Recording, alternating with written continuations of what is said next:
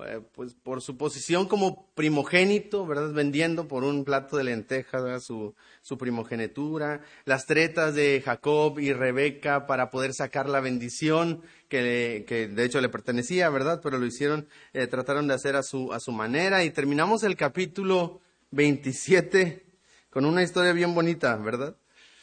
Capítulo 27, eh, versículo 41, y aborreció Esaú a Jacob por la bendición con que su padre le había bendecido, y dijo en su corazón, llegarán los días de luto de mi padre, y yo mataré a mi hermano Jacob. Terminamos el capítulo con Esaú, con esos deseos, ¿verdad?, de, de querer matar a su hermano. Y la manera de resolver este complot, porque Recuerden que Rebeca, su favorito era, era Jacob. Miren lo que hizo en versículo 42 del capítulo 27. Dice, y fueron dichas a Rebeca las palabras de Saúl, su hijo mayor, y ella envió y llamó a Jacob, eh, y, llamó a Jacob su hijo menor y le dijo, he aquí a Saúl, tu hermano, se, eh, se consuela acerca de, de ti con la idea de matarte. Ahora pues, hijo mío, Obedece a la voz, obedece a mi voz, levántate y huye a la casa de Labán, mi hermano, en Arán, y mora con él algunos días hasta que el enojo de tu hermano se mitigue, hasta que se aplaque la ira de tu hermano contra ti y olvide lo que le has hecho. Yo enviaré entonces y te traeré de allá. ¿Por qué seré eh, privada de vosotros ambos en un día? Y dijo Rebeca a Isaac, fastidio tengo de mi vida a causa de las hijas de Het si Jacob toma mujer de las hijas de como, está, como estas, de las hijas de esta tierra, ¿para qué quiero la vida? Entonces todavía hay así como que todo es un desastre en esta familia. Todo está de cabeza en la, en la familia de, de Isaac. Eh, y, y, Rebeca busca la manera de manipular a su esposo para tener un pretexto para que su hijo pueda huir y salvar su vida de su hermano que buscaba asesinarlo. Pero entrados en el capítulo 28, como que ya las cosas comienzan a, estabilizarse un poco más dentro de esta familia. Y mire lo que dice. Entonces Isaac llamó a Jacob y lo bendijo y mandó diciendo, no tomes mujer de las hijas de Canaán.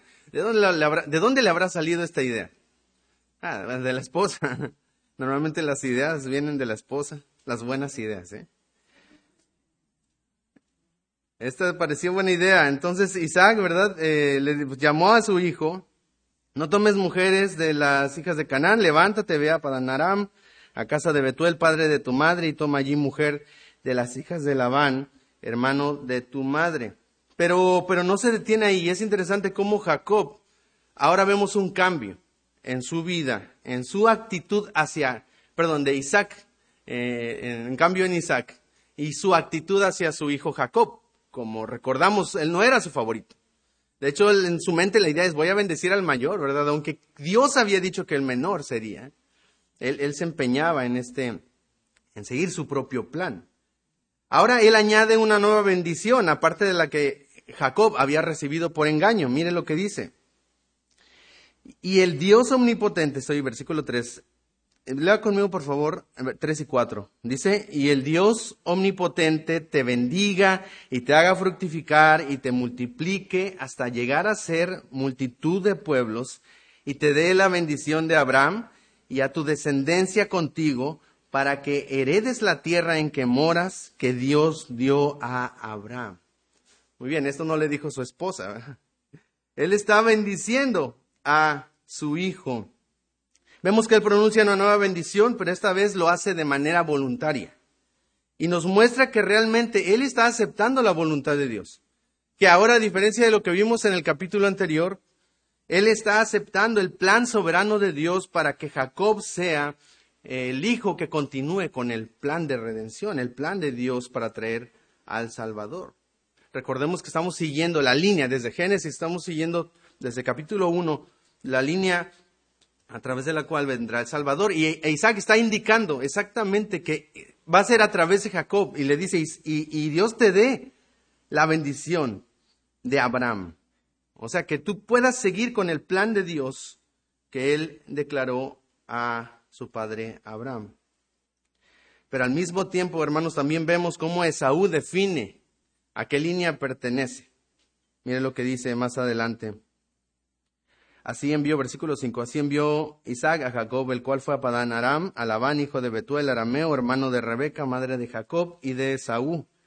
Y vio Esaú que eh, como Isaac había bendecido a Jacob, y le había enviado a Padán Aram para tomar para sí mujeres, mujer de allí, y que cuando lo bendijo le había mandado diciendo, no tomarás mujer de las hijas de Canaán. Y Jacob había bendecido a su padre y a su y que Jacob había obedecido a su padre y a su madre y se había ido a Padán Aram.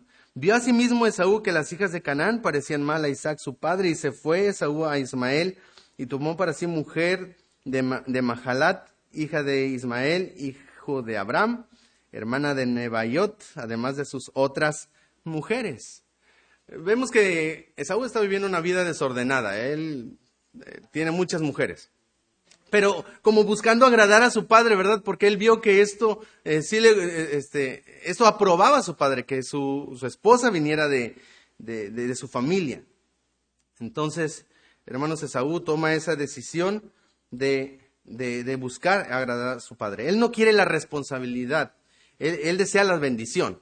Él vio como su padre bendijo a su hermano y él también quiere bendición. Él busca una esposa para sí para obtener de alguna manera algo de bendición por parte de su padre. Pero eh, termina definiéndose, ¿verdad? Porque ¿a dónde fue? Dice versículo 9, y se, y se fue Esaú a Ismael y tomó para sí mujer de Mahalat. O sea, de los dos hijos de Abraham, ¿verdad? De las dos líneas de donde estamos siguiendo al Mesías, el hijo de la promesa era Isaac y él decidió irse con, con Ismael, el que, aquel que, había, que Dios había dicho que no sería el heredero. Entonces vemos cómo ya todo empieza a tomar su, su curso, su, el flujo de la historia. Hermanos, eh, y al principio de este capítulo todo ya, ¿verdad? Se está estableciendo en el orden eh, correcto. Pero ahora Jacob se ha declarado, eh, ahora que Jacob se ha declarado como el hijo de la promesa, encontramos un nuevo problema. Y el nuevo problema que va a surgir a través de esta historia, de este capítulo, es que Jacob no conoce a Dios. Jacob no conoce a Dios. De hecho, él ha estado viviendo como si Dios no existiera.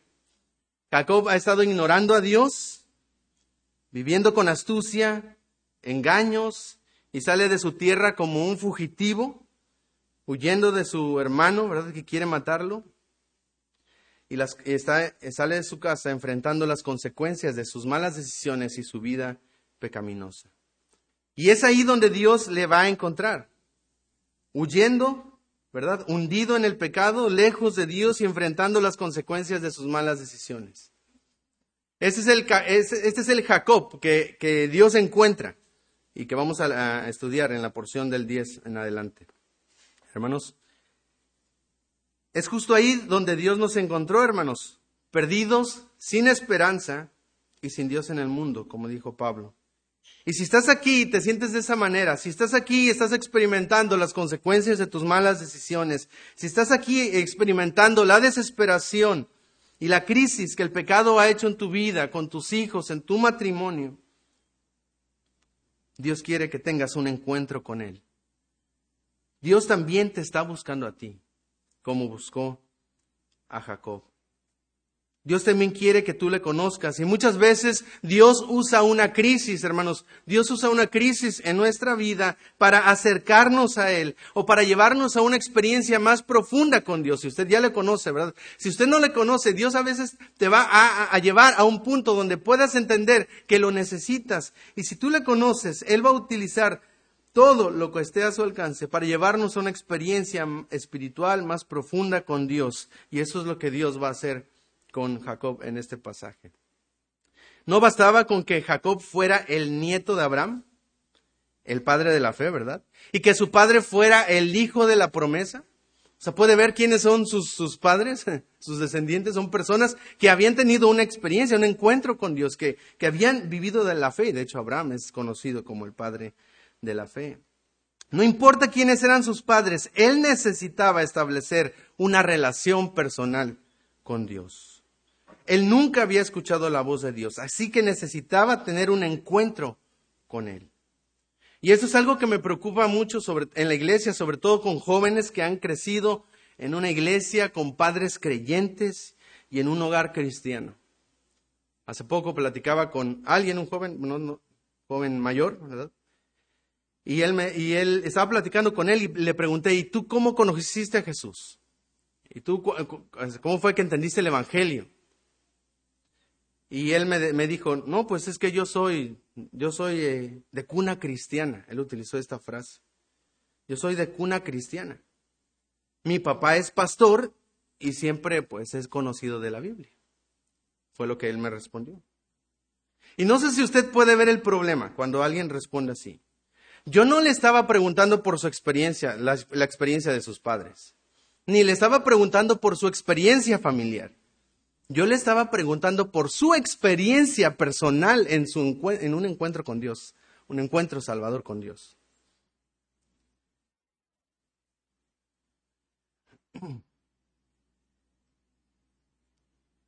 Y me temo que muchas personas creen que son creyentes porque en algún momento sus padres se convirtieron y comenzaron a ir a la iglesia y entonces empezaron a venir a la iglesia y se relacionaron con la iglesia y empezaron a servir en la iglesia y son parte de la iglesia y pues dicen, pues aquí estoy en la iglesia, entonces debo ser un creyente porque vengo a la iglesia, porque hago cosas en la iglesia, porque sirvo en la iglesia. O porque siempre han venido a la iglesia y nacieron en la iglesia, en cuna cristiana, ¿verdad? Como se dice. Y no tengo idea de cuándo Satanás metió esta idea de la cuna cristiana. Como diciendo que puedes ser cristiano desde que naces.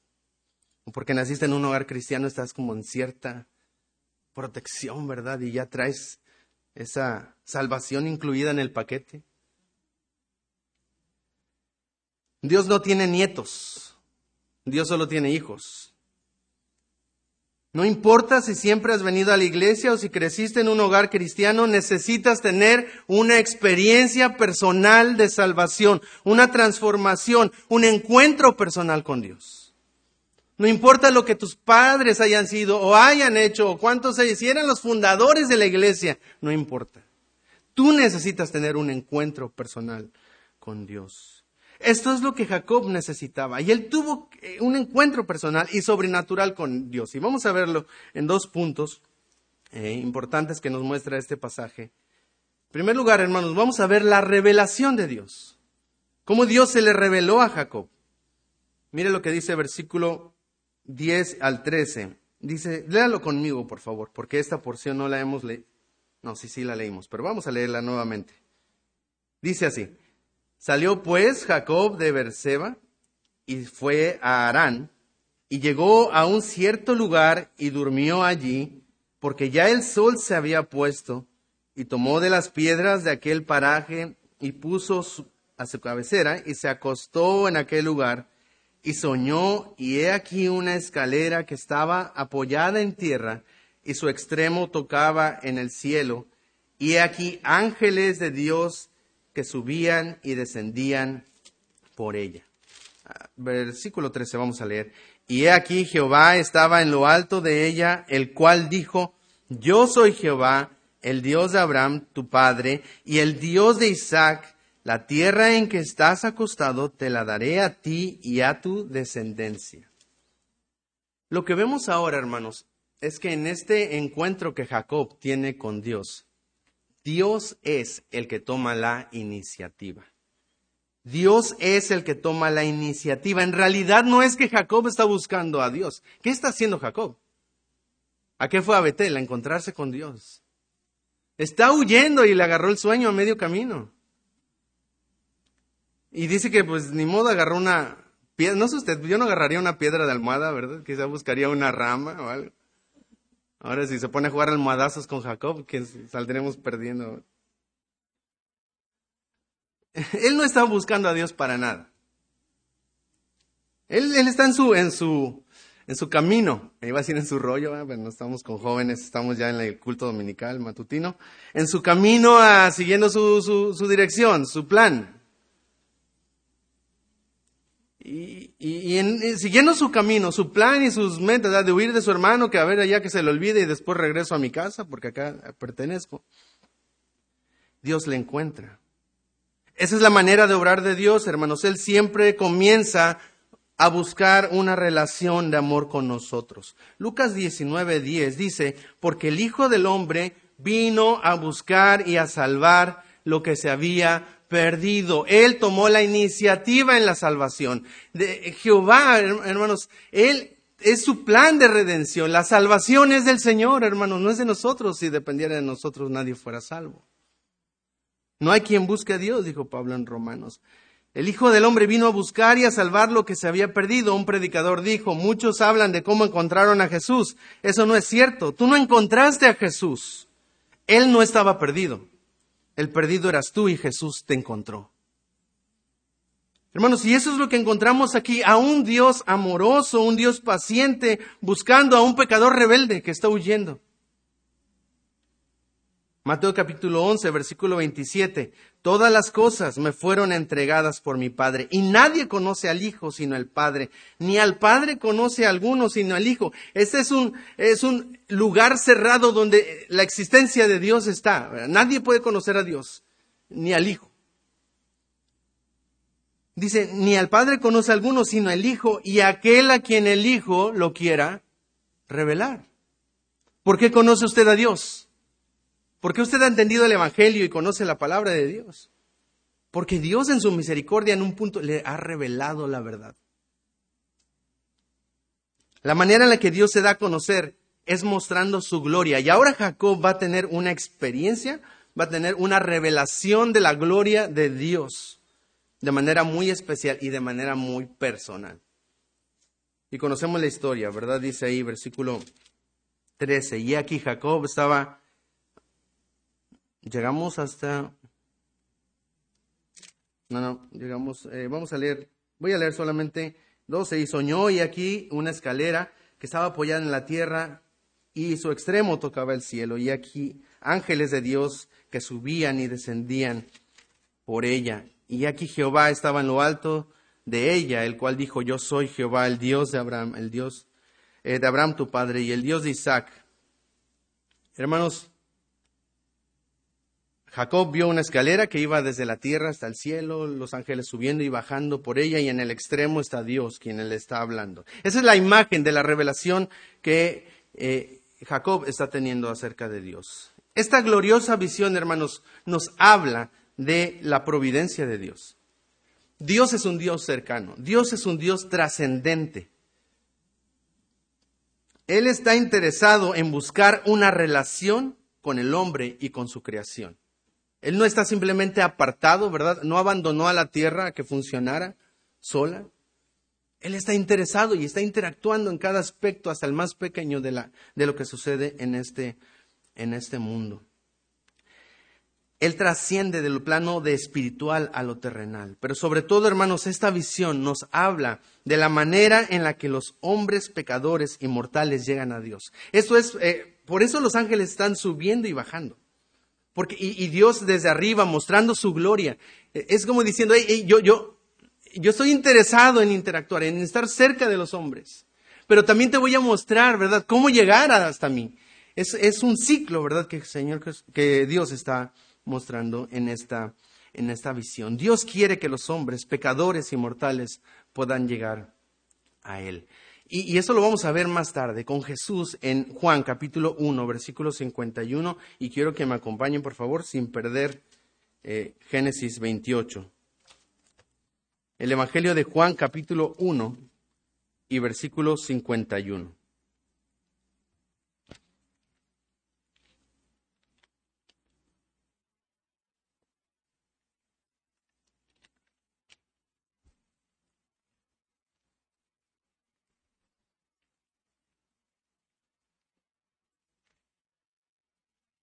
Algunos ya, ya me ganaron, pero ya estoy ahí. Juan 1.51, vamos a leerlo juntos. Y dice, y le dijo, de cierto os digo, de aquí en adelante veréis el cielo abierto y a los ángeles de Dios que suben y descienden sobre el Hijo del Hombre. Ahora, miren el contexto, es la conversión de, de Natanael, dice, le dijo, Rabí, tú eres el Hijo de Dios, tú eres el Rey de Israel. Y le Versículo 50 respondió Jesús, le dijo, porque te dije, te vi debajo de la higuera, ¿crees? Cosas mayores a estas verás. ¿Qué cosas mayores a estas vas a ver? Ya que sorprendente que él sabía dónde estaba él y quién era él aún sin siquiera conocerlo. Él estaba sorprendido y le dijo, de cierto, de cierto os digo, de aquí en adelante veréis el cielo abierto y a los ángeles de Dios que suben y descienden sobre el Hijo del Hombre. Es una... Jesús está tomando la imagen de lo que estamos viendo con Jacob y Esaú para mostrar, eh, para anticipar a sus discípulos una verdad acerca de su ministerio, de su, eh, de, su, de su obra en la tierra y de su ministerio futuro. Jesús mismo cita el pasaje de la visión eh, de Jacob para anticipar a sus discípulos acerca de su ministerio intercesor. Dice que los ángeles de Dios que suben y descienden sobre el Hijo del Hombre. Ahora Jesús toma esta experiencia como una ilustración de su ministerio.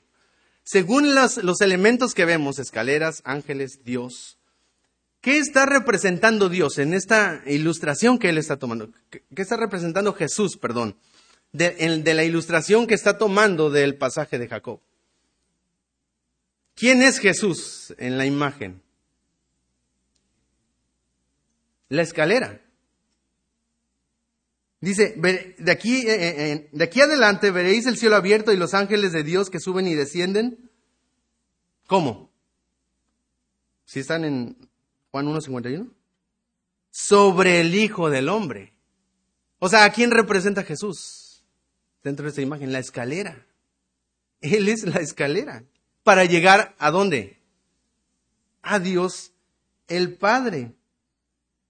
Hermanos, Jesús toma la experiencia de Jacob para decirles, yo soy la escalera.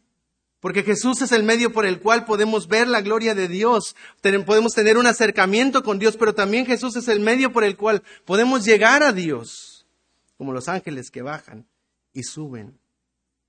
En Juan capítulo 14 Jesús dijo, yo soy el camino, la verdad y la vida. Nadie viene al Padre sino, dice, por mí a través de mí. La visión de Jacob, hermanos, apuntaba a Cristo y a su gloria y a su ministerio intercesor para llevarnos al Padre. Estamos viendo el punto número uno, la revelación de Dios. ¿Qué fue lo que Dios dijo desde lo alto de la escalera? Vamos a regresar a Génesis capítulo 28. Recordemos que Dios se está revelando no solo por medio de la visión de lo que se está viendo, sino a través de lo que Él va a decir y Él va a revelar algo. Mire lo que dice, por favor, versículos 13 y 14. Y aquí Jehová estaba en lo alto de ella, el cual dijo, yo soy Jehová, el Dios de Abraham, tu padre, y el Dios de Isaac. Ah, ahora, puede ver esto, es como, yo soy el Dios de Abraham, y yo soy el Dios de Isaac. ¿Y tú? Yo quiero ser tu Dios. Por eso la escalera. Por eso te estoy buscando. La tierra en que estás acostado te la daré a ti y a tu descendencia. Mira versículo 14, y será tu descendencia como el polvo de la tierra, y te extenderás al occidente, al oriente, al norte y al sur, y todas las familias de la tierra serán benditas en ti y en tu simiente. ¿Dónde habíamos escuchado esto antes? ¿Con Abraham? ¿Con Isaac? ¿Y ahora con Jacob? Podemos ver que Dios repite los elementos del pacto. Ya en este punto ya lo sabemos de memoria. ¿Cuáles son? ¿Cuáles son los elementos del pacto? ¿Alguien recuerda? Tierra, descendencia y bendición, los tres elementos del pacto. Le promete la tierra, hey, te voy a dar de esto y te vas a extender al oriente, al occidente, oriente, norte y sur, o sea, para, para todos lados tierra, descendencia, ¿verdad? Será tu descendencia como el polvo de la tierra y bendición, y todas las familias de la tierra serán benditas en ti y en tu simiente. Para Jacob era bueno tener la confirmación de su padre Isaac, ¿verdad? Que, que su padre le bendijera con la bendición de Abraham, era muy bueno, pero era mucho mejor tener la aprobación y el llamado de Dios. Hermanos, Jacob sería el receptor de la promesa y el pacto de Dios. No porque fuera una persona justa. Uy, era re bueno el Jacob, ¿verdad? Se lo merecía, se lo ganó, se ganó su salvación. No, ¿verdad? No por ser una persona justa, sino como una prueba de la bondad y la fidelidad de Dios a su promesa hecha a Abraham. Y es lo que le está, lo que le está diciendo. De la misma manera, hermanos, nosotros tenemos acceso a la promesa de Dios, a la promesa de la gloria eterna, la vida eterna con Cristo Jesús, no porque seamos perfectos, no porque seamos buenos.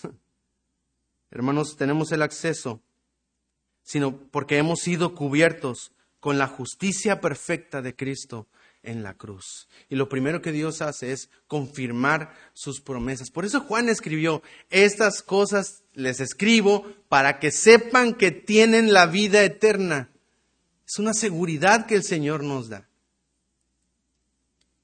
Y en segundo lugar, en inciso B de este punto, eh, Dios confirma su promesa.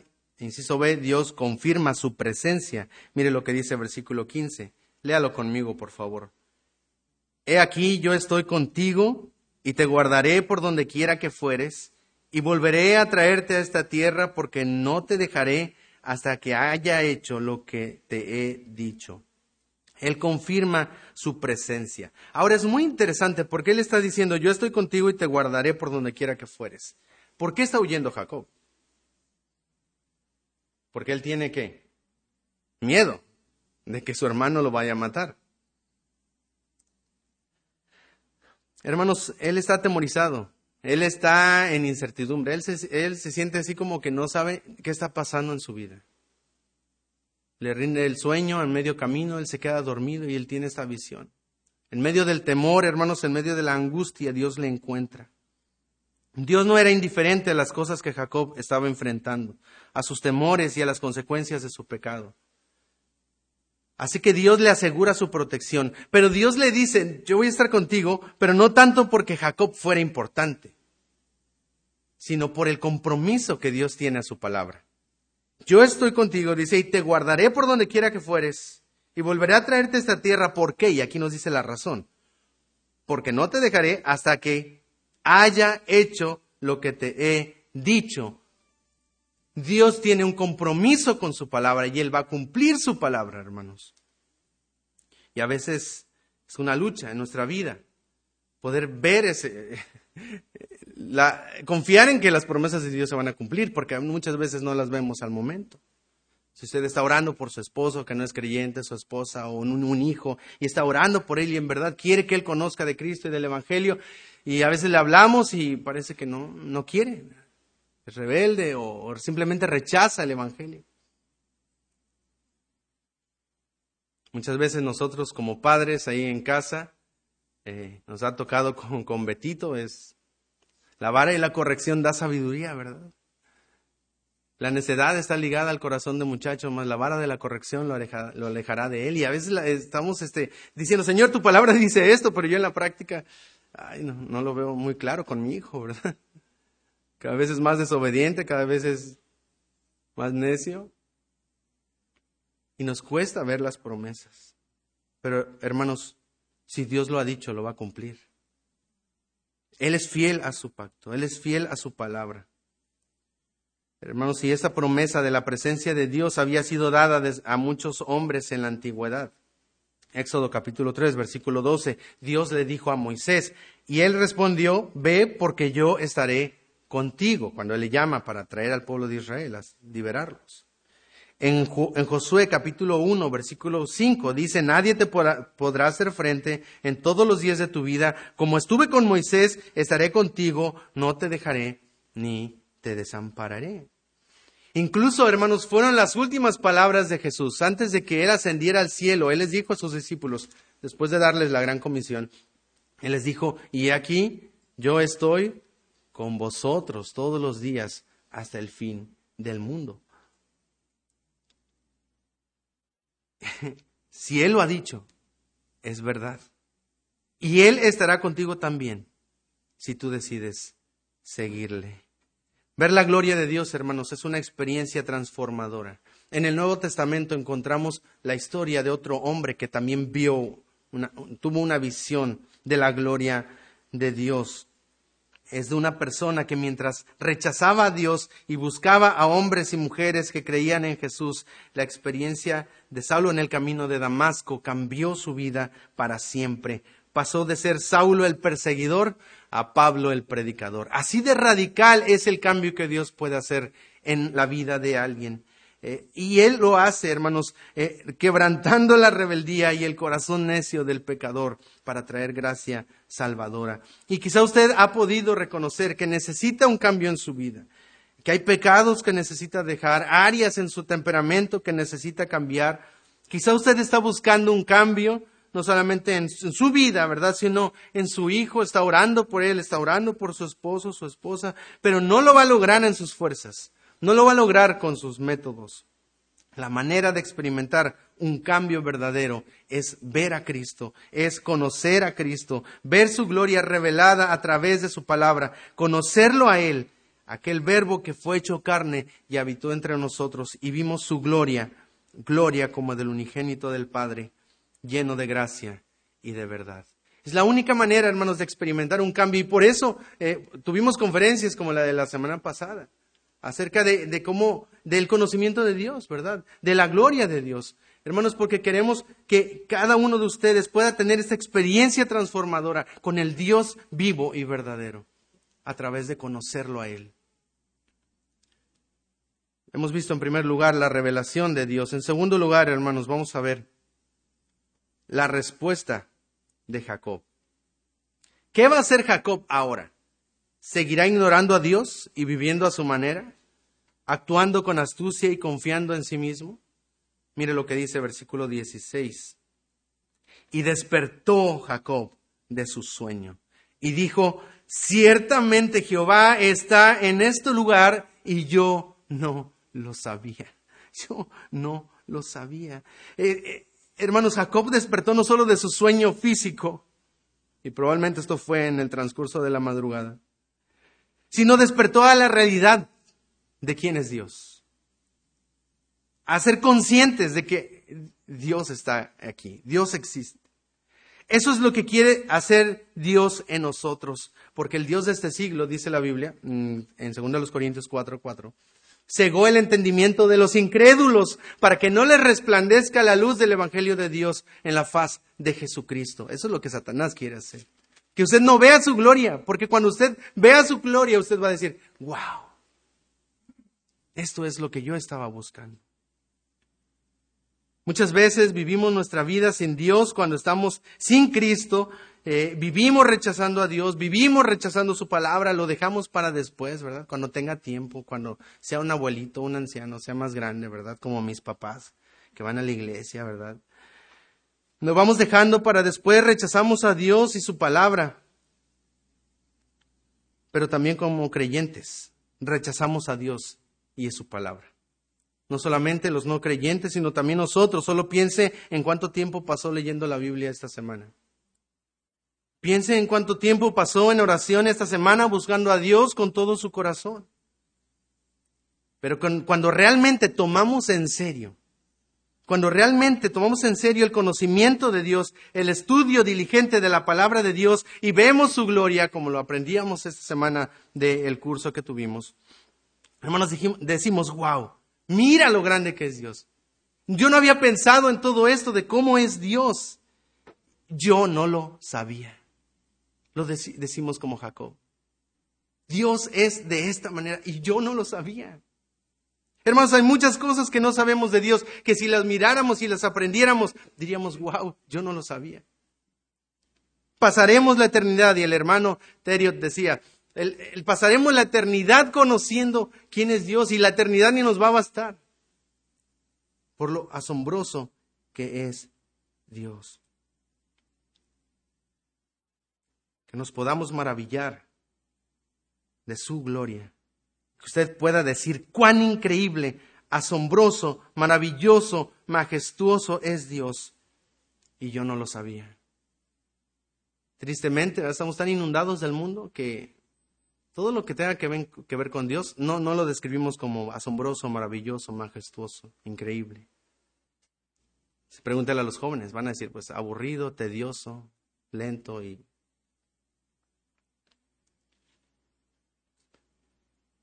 pero necesitamos tener un encuentro con Dios, un encuentro real con Dios. Mire lo que dice versículo 17. Y tuvo miedo Cuando dijo, ciertamente Jehová está en este lugar y yo no lo sabía. Y tuvo miedo y dijo, cuán terrible es este lugar. No es otra cosa que casa de Dios y puerta del cielo. Cuán terrible es este lugar. Nos dice que tuvo miedo y se refiere, hermanos, a un temor reverente, un temor que reconoce la grandeza de Dios.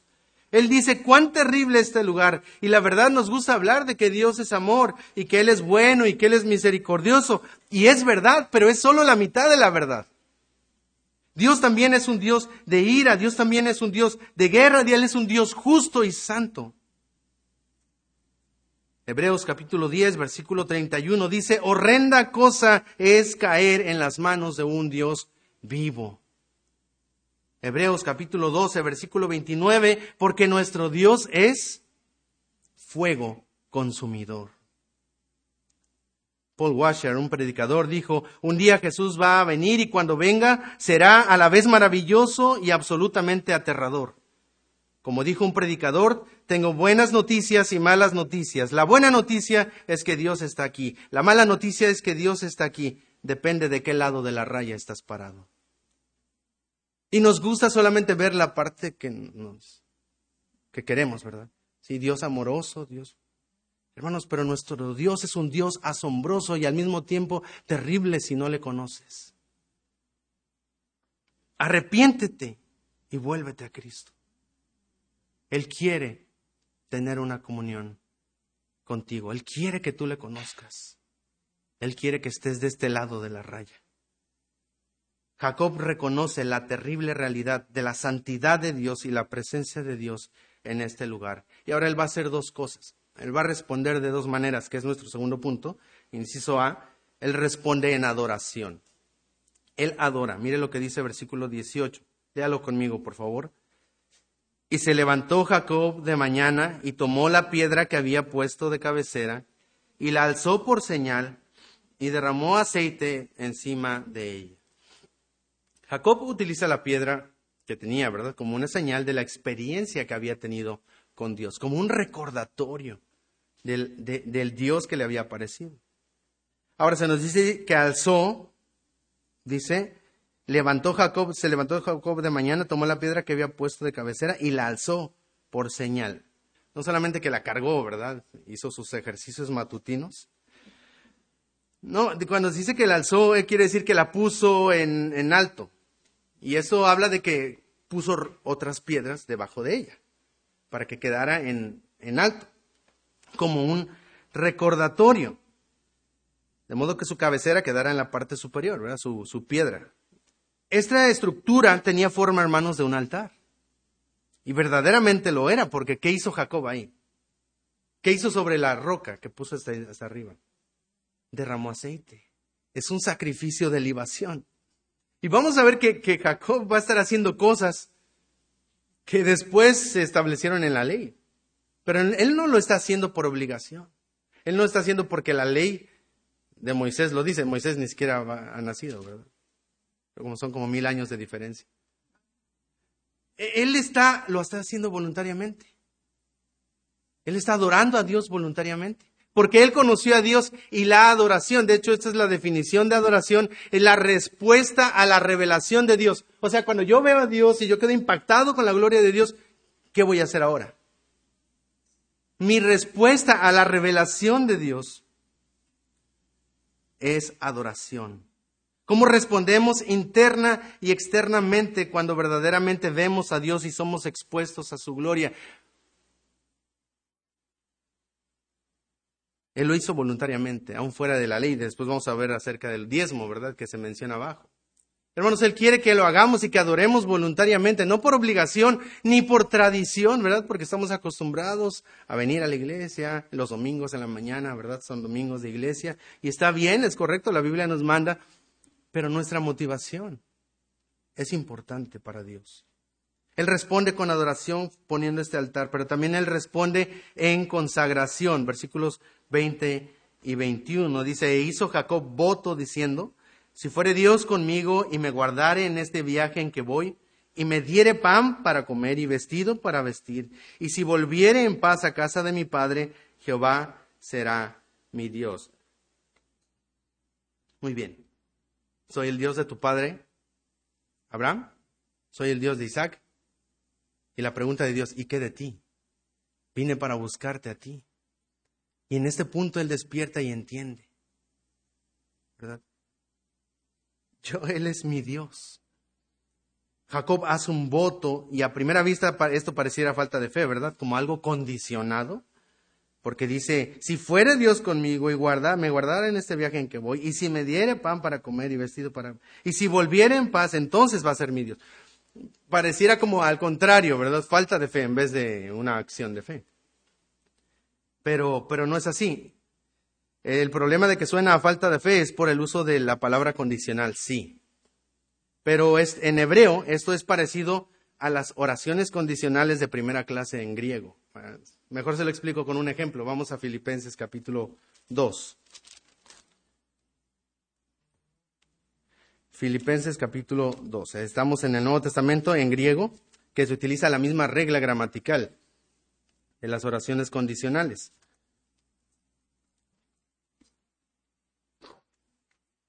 Filipenses capítulo 2, versículo de 1 al 2, me parece.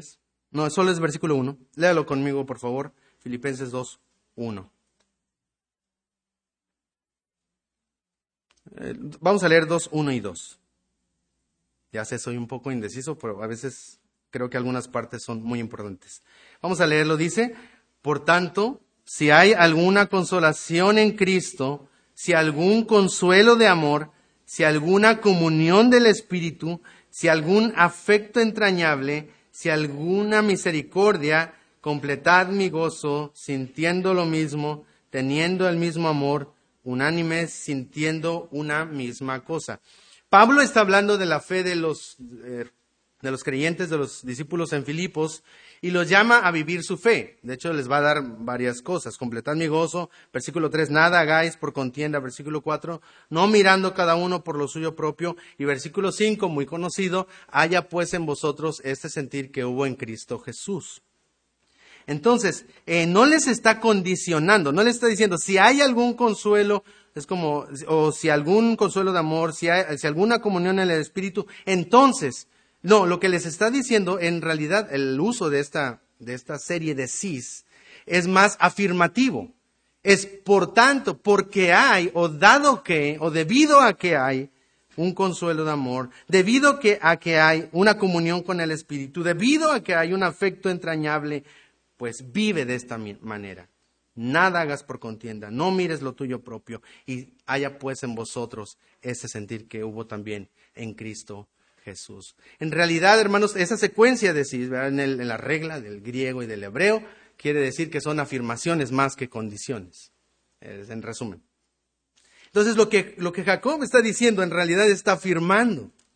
Él está afirmando lo que Dios ya le dijo.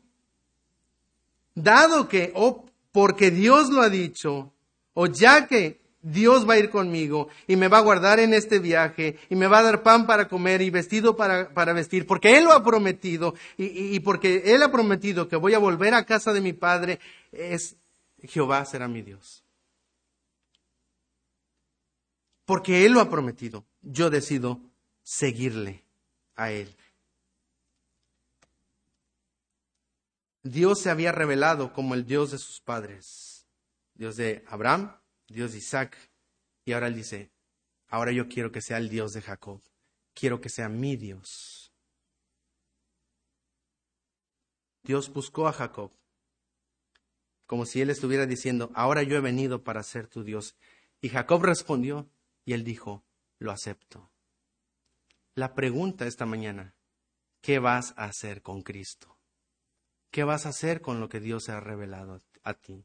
¿Qué vas a hacer con el Dios que se muestra en su palabra y que tú escuchas todos los domingos? ¿Con el Dios de tus padres? ¿El Dios que has escuchado?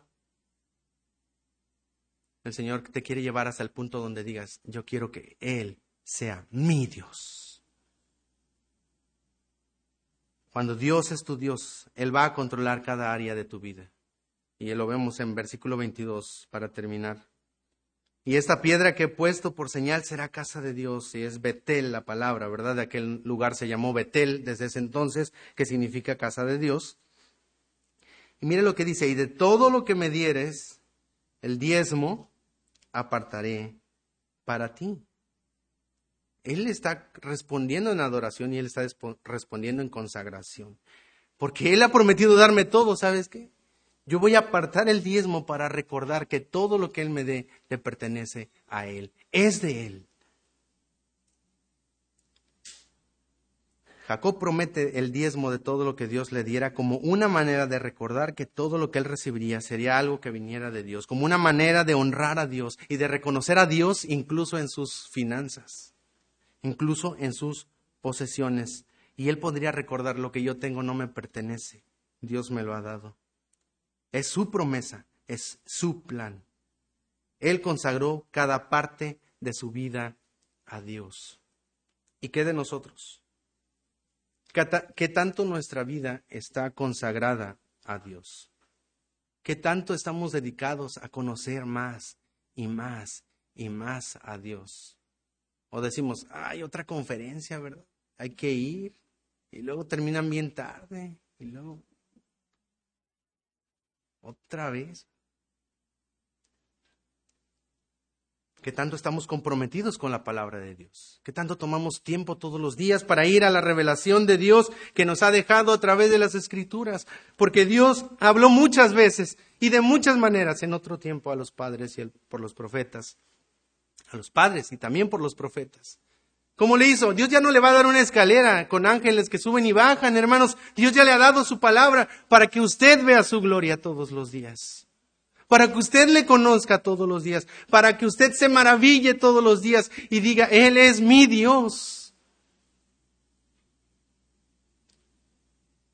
Él se ha acercado a nosotros por medio de Cristo. Él te está buscando. Él quiere que le conozcas. Él quiere tener una relación especial de amor contigo. Si es la primera vez que estás aquí, no es casualidad. Él quiere que tú le conozcas. Es la manera en la que Él te está llamando. Es la manera en la que Él te está buscando. Él quiere que lo conozcas. Y tener una relación especial de amor contigo. Arrepiéntete de tus pecados. Confía en Cristo. Dale la espalda a tus pecados. Y sigue a Jesús. Él es la escalera, Él es el único que te puede llevar al Padre. No hay religión, ni hombre, ni fuerza en este mundo que pueda hacerlo, solamente Cristo. Este puede ser el día en el que tengas un encuentro sobrenatural con Dios.